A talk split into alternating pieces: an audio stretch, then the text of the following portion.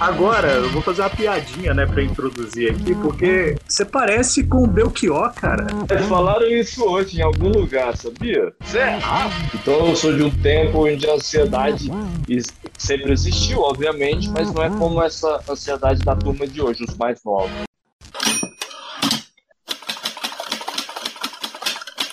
Olá, tudo bem? Tá no ar mais uma edição do Live com o Autor. Eu me chamo Raik Tavares Estamos aqui na segunda temporada do Live com o Autor e eu espero que você esteja se divertindo muito nessa temporada, porque eu estou me divertindo muito de estar aqui com você, trazendo sempre mais um episódio.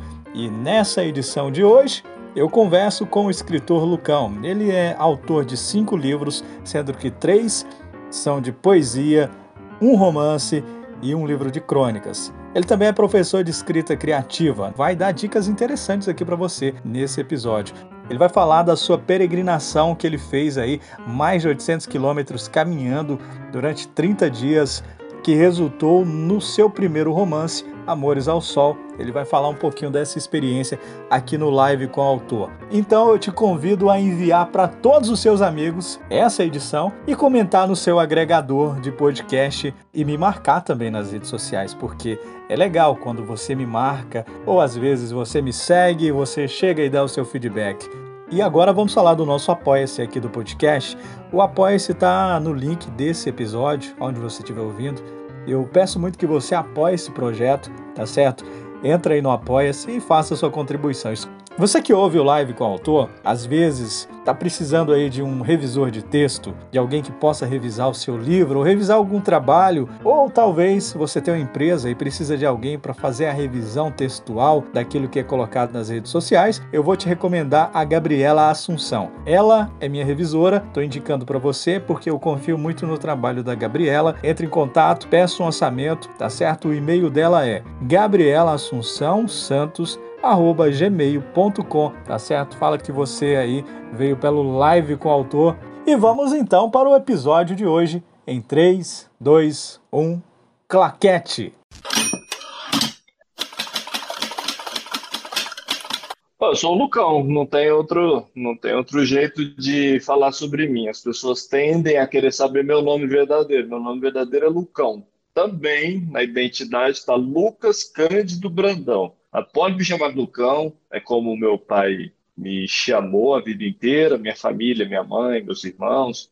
E aí ficou, né, Lucão. Eu sou escritor, viu, Raíco? Eu sou escritor, amo a literatura, amo a palavra e descobri isso há pouco mais de 20 anos. Eu tinha meus 15 anos de idade é, com 12, 15 anos eu comecei a me apaixonar, a me encantar pela literatura e desde então só me apaixono cada dia mais. Aí, há uns sete anos atrás, eu me profissionalizei, escritor de literatura, o que isso quer dizer? Eu publiquei meu primeiro livro, foi o Marco, e há uns cinco, quatro anos que eu vivo da literatura. Então, me dedico exclusivamente ao trabalho de escrever mesmo. Agora, eu vou fazer uma piadinha, né, para introduzir aqui, porque você parece com o Belchior, cara. Falaram isso hoje em algum lugar, sabia? Será? Não, parece, parece com o Belchior um pouquinho. O, o bigode é bem parecido. A fisionomia, essa foto que você tá aqui tá maravilhosa, tá? Tá muito parecido ah, com ele. Que bom, eu acho que é uma boa, é uma, é uma boa pessoa para me parecer. Eu adoro Belchior. Sempre gostei, li a biografia dele, que é maravilhosa também. Então eu vou ficar feliz. Ótimo, então. Se sinta elogiado. É, Lucão, cara, é, me responde uma coisa. Como que você consegue escrever crônica, poesia e prosa ao mesmo tempo? Qual o segredo dessa disciplina? a resposta está aí, eu acho. Eu acho que está e não está, né? Eu acho que a primeira, a primeira resposta que eu posso te dar é eu sou muito apaixonado pela literatura. Eu adoro a palavra. Eu não adoro só a poesia. Eu escrevo muito poesia e meus livros, três dos meus cinco livros são de poesia, os três primeiros, né? Mas eu adoro a palavra de toda forma. E o, talvez o, livro, o, o gênero que eu mais leia seja a prosa, o romance, a crônica. E, mas sempre gostei da palavra de toda forma. A poesia me encanta de um jeito especial, sem dúvida. Mas eu adoro contar história, cada vez mais, sabe? Eu fui há cinco anos eu fui convidado a ser cronista do jornal do Centro-Oeste, um jornal muito relevante, popular, e lá nesse, nessa coluna de crônicas eu conto minhas histórias, eu articulo as palavras em prosa, às vezes com poesia também, mas eu adoro, sabe? Eu adoro o desafio de escrever, o desafio de contar uma história que seja uma ficção, ou que seja uma memória, que seja um encantamento. Eu adoro a palavra de qualquer jeito, Raik. Então, as pessoas falam assim: ah, mas você é poeta. Pô, eu sou escritor, é ser poeta. Isso não quer dizer que eu sou bom ou sou ruim. Só quer dizer que eu escrevo, né, para mim.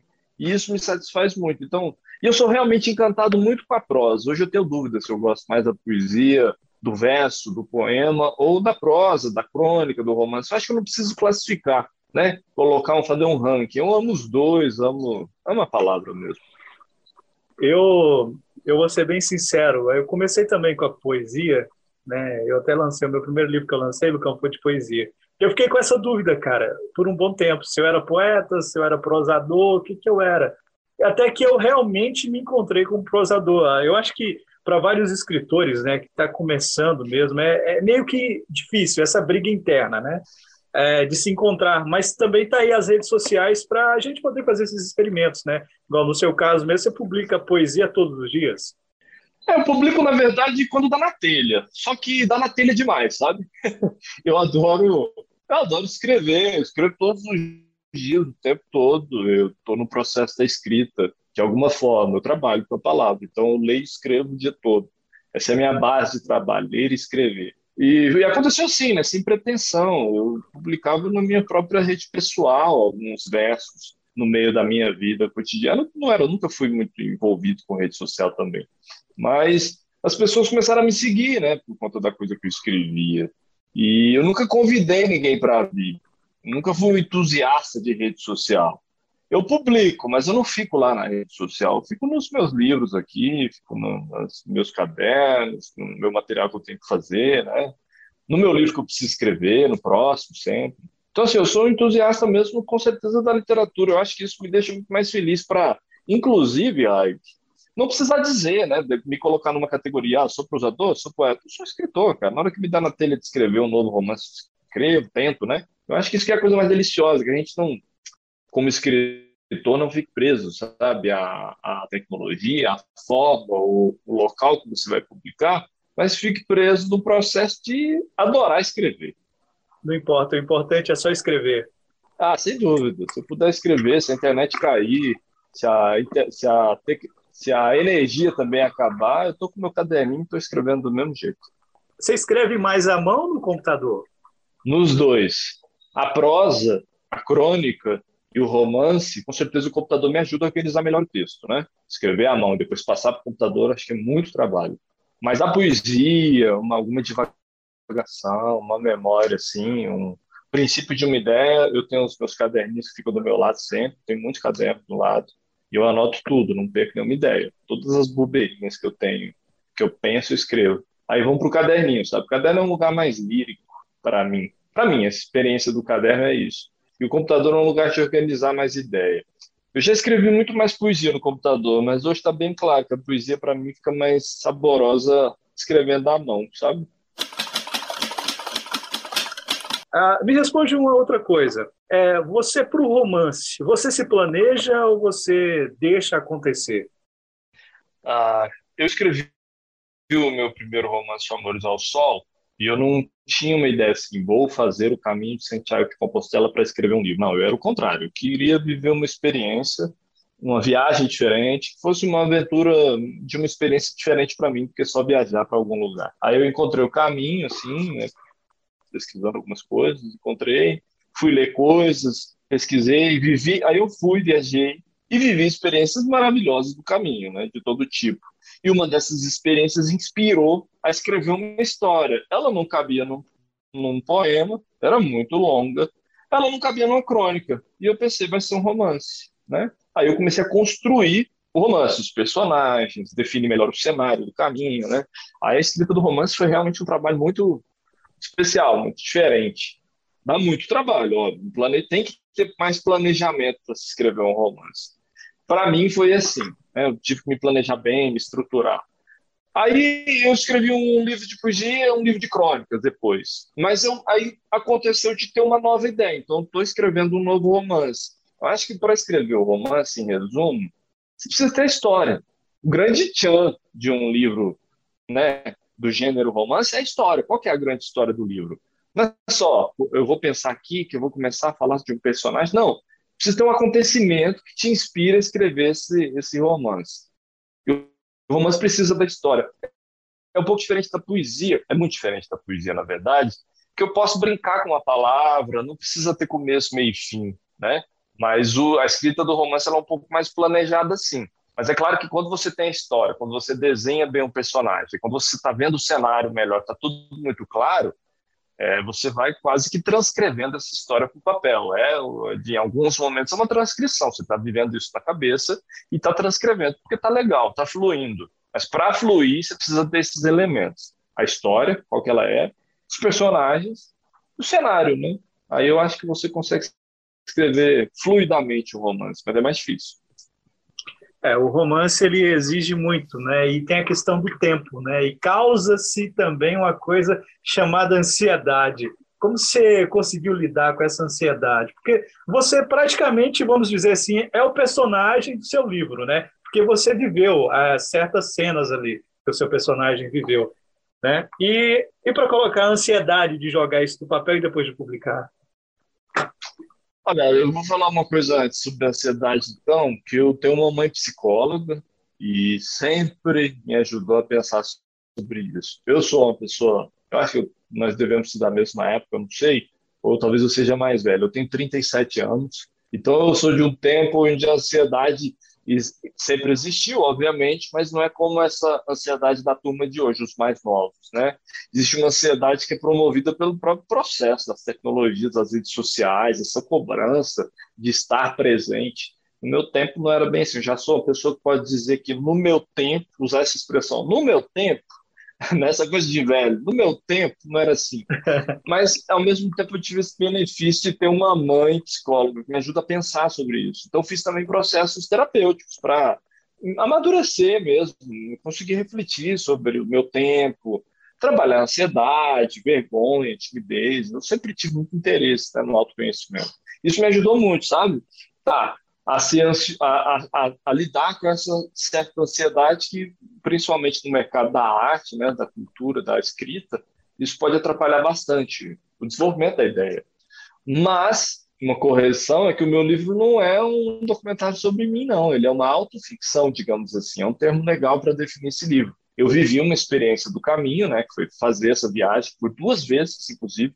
Antes de escrever o romance, eu voltei ao caminho, fiz o caminho de novo para buscar mais ideias, né? E mais bagagem sobre o caminho, cenário, pessoas.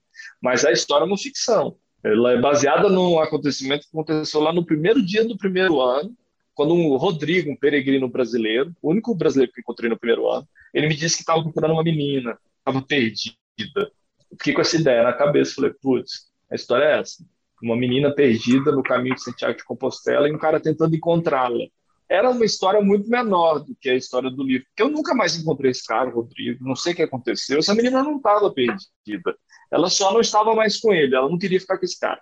Era uma história muito menor, muito mais banal. Eu fiquei pensando sobre ela, né? Pô, vou levar essa história para o caminho, já, eu já conheço o caminho, conheço pessoas, vou criar personagens. O problema, Raik, é que eu dei o nome do personagem principal, protagonista, de Luca. Só que o Luca é uma homenagem a um senhor de 74 anos que eu conheci lá o Luca, que era o Luca espanhol do País Basco, né, lá do Nordeste, Sim. na parte norte da Espanha. É, eu fui uma homenagem a ele, não sou eu. Claro, tem vivências, ali, experiências que eu usei, que eu vivi, para levar para a história, para né, brincar com essa realidadezinha, mas claramente não sou eu. Né? Na história existem umas situações que claramente eu não vivi, como as relações passadas, as perdas, isso eu não vou contar muito, senão é spoiler, né? é isso, é uma autoficção, viu, Hype? Não, sim, sim, sim. É, esse, esse personagem, Luca, então ele mexeu muito com você, né? A pessoa mesmo, Luca, né?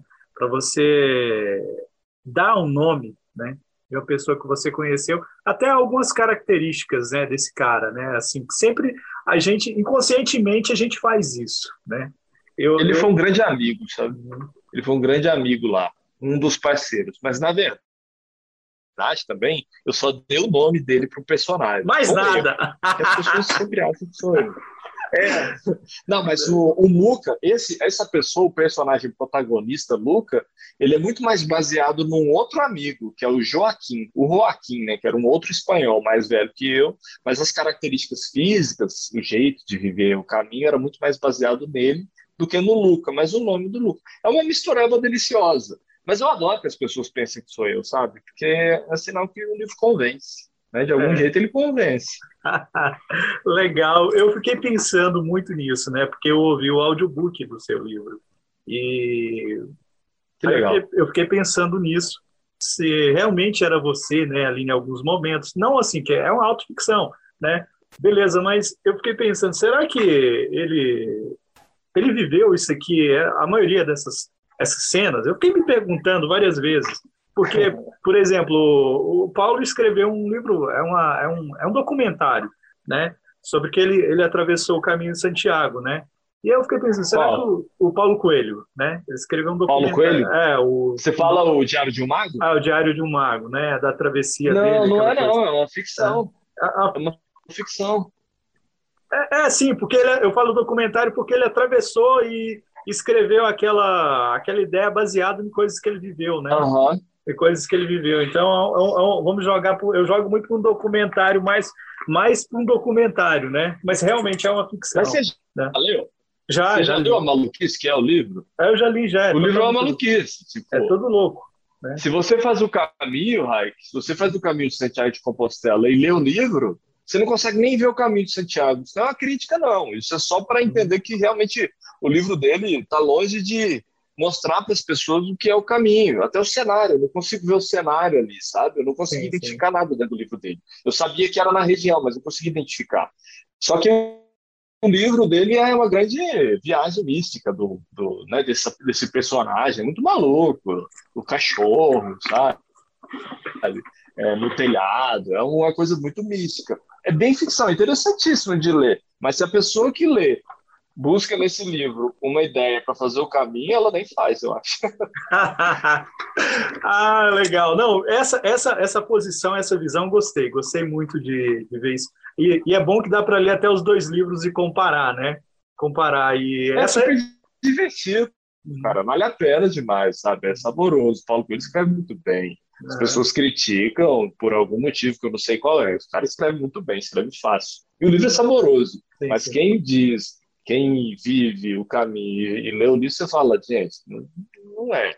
Não é sobre o caminho, é sobre essa mística, sobre o cachorro, que é meio que o diabo, e o persegue numa estrada que ele é conduzido por um mago, sabe? É uma coisa muito maluca, assim. Mas é legal demais de ler. Só não leia para fazer o caminho, senão você não vai entender nada do caminho.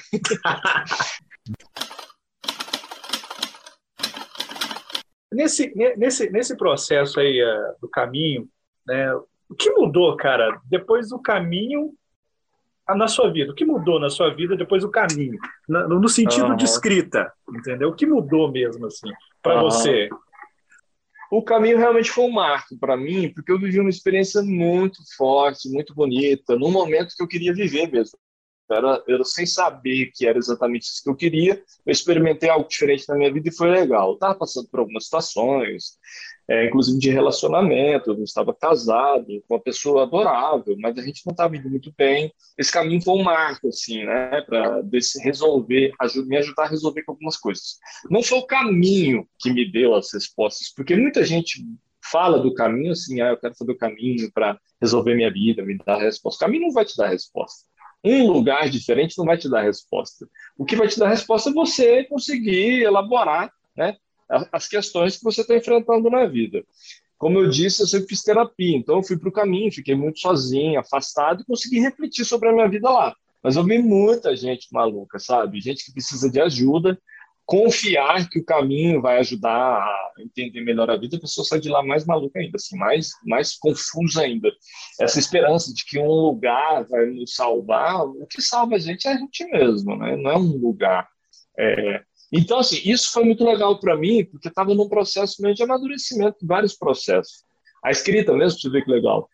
foi depois do caminho de 2016 que eu abandonei, abandonei é um termo até ruim, que eu consegui migrar da minha profissão de comunicador, né, de publicitário, para assumir de fato a escrita. Eu tive coragem de fazer isso. Então o caminho foi como uma passagem.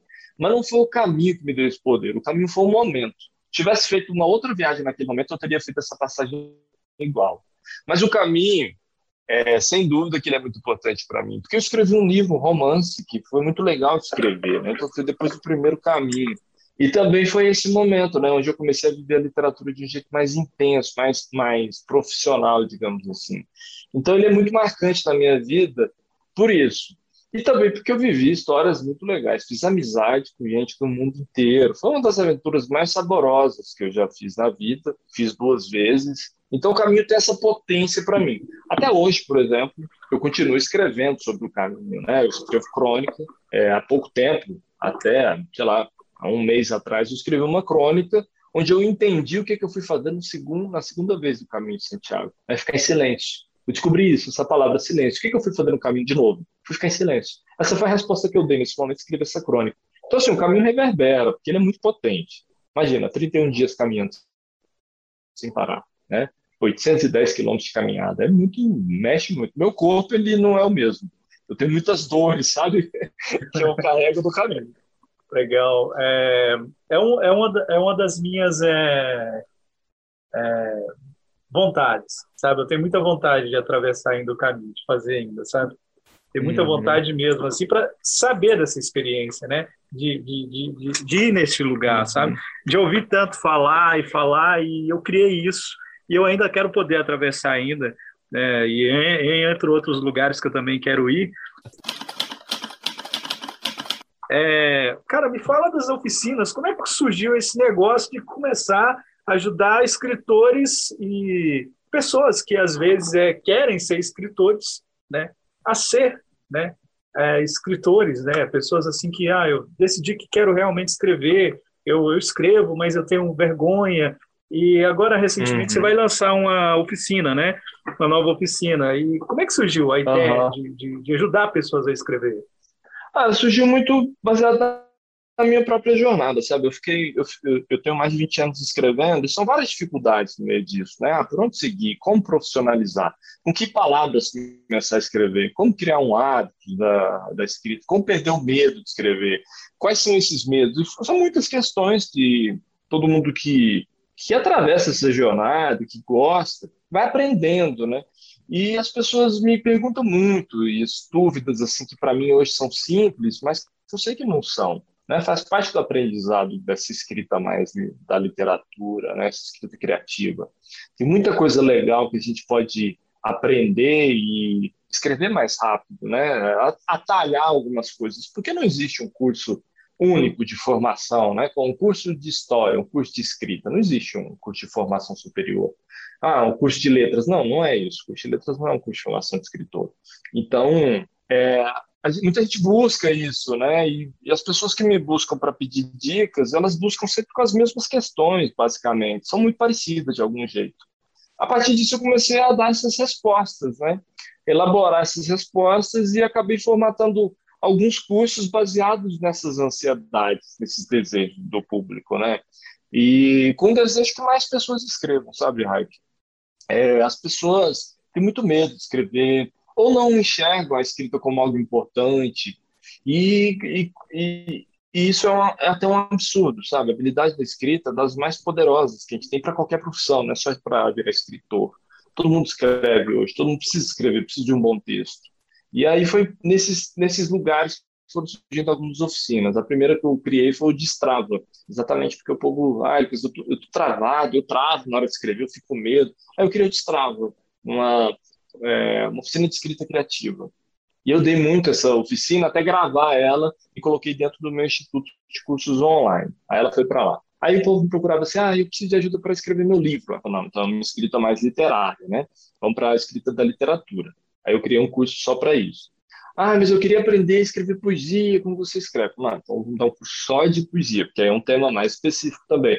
Eu fui criando essas oficinas e sempre crio. Esse ano eu criei a oficina do erro, que é a que eu vou dar agora em setembro de novo, né? No dia 11 e 12. A Oficina do erro é porque as pessoas, eu vejo muito que as pessoas têm medo de errar na hora de escrever. Mas elas não sabem que é nesse erro que é divertido escrever. Aí surgem algumas ideias inusitadas. Então, a oficina do erro é, é essa oficina para a gente brincar com erro. Brincar de escrever com erro, errando e se divertindo, descobrindo coisa nova. Então, assim, eu, em resumo, as oficinas nasceram das ansiedades dos, dos leitores que me acompanham, sabe? São respostas de alguma, de alguma forma para ajudar as pessoas a escreverem mais. Gente precisa escrever mais, viu, Raik? Com certeza. E esse mundo que a gente está vivendo agora, né, é, digital, né, esse mundo digital, as pessoas acham que é só o vídeo que importa, né? Só o é o vídeo bonito que está lá, mas precisa de alguém para escrever esse vídeo, né? Precisa de alguém para colocar em palavras os sentimentos ali, escrever o roteiro e é, as propagandas em si. Sempre precisa de alguém. As pessoas esquecem uhum. dessa importância de escrever bem né, e de ser um escritor, né? A, todo mundo é um escritor, né? Uhum. Tem pessoas que expressam de uma forma diferente da minha, da sua, né? Mas é um escritor, né? Porque está contando alguma coisa, está dizendo alguma coisa na rede social, né? As redes sociais, elas nos forçam, né, cara? O tempo inteiro tá contando histórias, né? Tanto que o Instagram mesmo com stories, né? História, né? Você vai contar a sua história ali. Então você precisa escrever ela. Escrever bem faz... É, sem dúvida. Ajuda muito. E, cara, eu sou... A escrita que elabora, né? Sim, sim. Acho pode, que é a escrita pode... que elabora o raciocínio. Então, quando a gente escreve bem e trabalha essa habilidade da escrita, a gente consequentemente fala melhor, conta melhor nessa história, na fala, porque a escrita ajuda a gente a elaborar um raciocínio. Então, quando a gente escreve, a gente tem esse tempo da escrita, a gente está melhorando a nossa forma de raciocinar, de pensar. A escrita é um exercício da mente, né? Então, exercitar a escrita não é só para escrever de fato, né? Só para colocar uma legenda no Instagram. Mas na hora de eu fazer um vídeo, eu consegui elaborar bem o meu pensamento. A escrita me ajuda nisso também são benefícios diversos. As pessoas que escrevem bem normalmente conversam melhor, mandam melhores recados, por aí. É, voltando um pouquinho à, à questão das oficinas, é, eu queria que você, você desse é, umas duas dicas ou três né, para quem está travado neste momento. Né, umas duas ou três dicas aí porque a maior audiência do podcast é de escritores, né? De pessoas que leem, mas a grande maioria é escritores.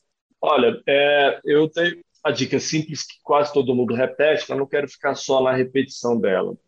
Você precisa ler, ler bastante. A leitura, ela é o, estopim da escrita, né? Onde a escrita realmente acontece. Eu preciso ver a palavra que eu vou usar, eu preciso ver essas palavras e preciso aumentar o meu vocabulário para escrever melhor. Ah, Lucas, eu sempre escrevo as mesmas coisas. Você está lendo pouco. Se você vê mais palavras, se você lê poesia, lê prosa, lê romance, com certeza você vai se inspirar mais para escrever e encontrar palavras novas para a sua escrita. Então, a, a leitura o hábito da leitura é o primeiro passo para você ir desenvolvendo mesmo, de fato, a sua escrita. Precisa existir esse hábito, não é só ler uma vez no mês. Ler sempre, mas esse hábito, o segundo passo, é que ele precisa ser saboroso. Vai ler as coisas que te comovem. Não fica gastando tempo com um livro que não está mexendo com você. A princípio, essa leitura prazerosa tem que ser essa leitura que você quer ler. Hoje mesmo eu comecei, eu estava lendo um livro aqui que foi indicação de um livreiro ali numa livraria super legal que eu vou na livraria da Vila, eu adoro lá. Só que ele me indicou os Dentes Caninos, do Jack London. Eu comecei a ler, fiquei um pouco assim em dúvida. Eu falei, não, vou ler mais um pouco. Hoje eu, hoje eu, hoje eu morri de preguiça do livro. Comecei a ler, falei, cara, não tá rolando isso. Abandonei o livro imediatamente. Por quê? Eu vou gastar um tempo com um livro que não está mexendo comigo? Eu quero um livro que mexa comigo agora. Eu posso até ler ele depois por uma obrigação, alguma coisa. Pô, mas meu tempo é precioso. Para esse tempo da leitura prazerosa é precioso. Aí eu voltei para minha Virginia Woolf.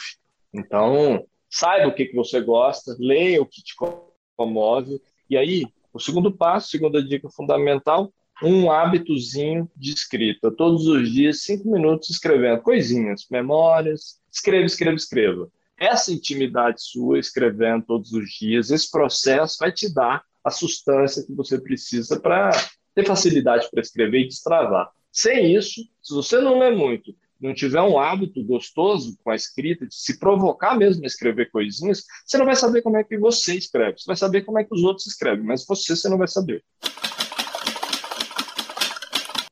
Para a gente finalizar aqui, meu amigo, é, eu queria que você indicasse, eu sempre peço para o pessoal aqui, eu repito até essa fala, né? É, uhum. Um filme, uma série, um livro. Né? Sei que você falou da Regina Wolf, mas se indicasse aí um livro legal um livro bacana? Ó, é, pô, é, eu não vou indicar o livro que eu mais gosto, porque isso é muito particular mesmo. Assim, eu vou indicar o que eu mais gosto, as pessoas não vão gostar e falar, ah, o Lucão não indica livros bons. Mas são livros para mim. É legal que as pessoas descubram que comovem elas, né? Como eu disse. Mas eu vou indicar um que eu acho que pode ser de agrado de muita gente. É um livro que é mais fácil de encontrar em sebo, viu? Estante virtual aí, que é o site que você compra sebos do Brasil inteiro. Tem um livro que é do David Sedaris, David Sedaris, né? David Sedaris é um norte-americano, um humorista divertidíssimo. É um livro de crônicas. Nos Estados Unidos, as crônicas chamam ensaios, né? É um livro de crônicas que se chama, deixa eu pegar ele certinho aqui, De Veludo, Cotelê e Jeans. De Veludo, Cotelê e Jeans. É um livro maravilhoso, viu? As pessoas vão se divertir, vão ouvir, vão se emocionar. Esse livro foi uma indicação de uma autora é, que eu adoro também, que é a Tati Bernardi, eu fui ler e adorei, é uma escrita leve. Eu acho que é o tipo de livro que as pessoas vão ler e vão falar, putz, quero ler mais, deixa eu ler outras coisas. Então, David Sedaris, pega ele aí, lê cinco minutos uma crônica, aí faz outra coisa, depois volta e lê, vai ser super saboroso, sem dúvida. E Virginia Woolf, que é uma escritora profunda. Aí eu tô lendo Virginia, porque eu nunca li na vida, li, aí eu já li dois livros dela, tô no terceiro, e estou encantado. Assim, Para quem gosta de escrever, é uma aula de escrita. Você não consegue desgrudar porque você quer ver como é que essa mulher desenvolve esse texto. Eu estou nessa pesquisa agora de Virginia Woolf aqui. Acho que é isso, duas indicações. Eu quase pensei que você ia indicar a Elana Ferrante, né? Ah, claro. Né? eu sou apaixonado por ela, tá? Eu sou é. apaixonado por ela e eu vi que você também gosta. E eu achei Tô que louco você... por ela, cara. Achei que Ó, você... Inclusive a Virginia Woolf, eu vim ler Virginia Woolf porque é uma das escritoras que a Helena Ferrante é apaixonada, né? Então eu falei, vou seguir os caminhos de Helena. Deixa eu ler o que, que a Helena lê. Né? Eu acho que é um, é um bom jeito de a gente elaborar mais nossa escrita também, nas coisas que a gente gosta.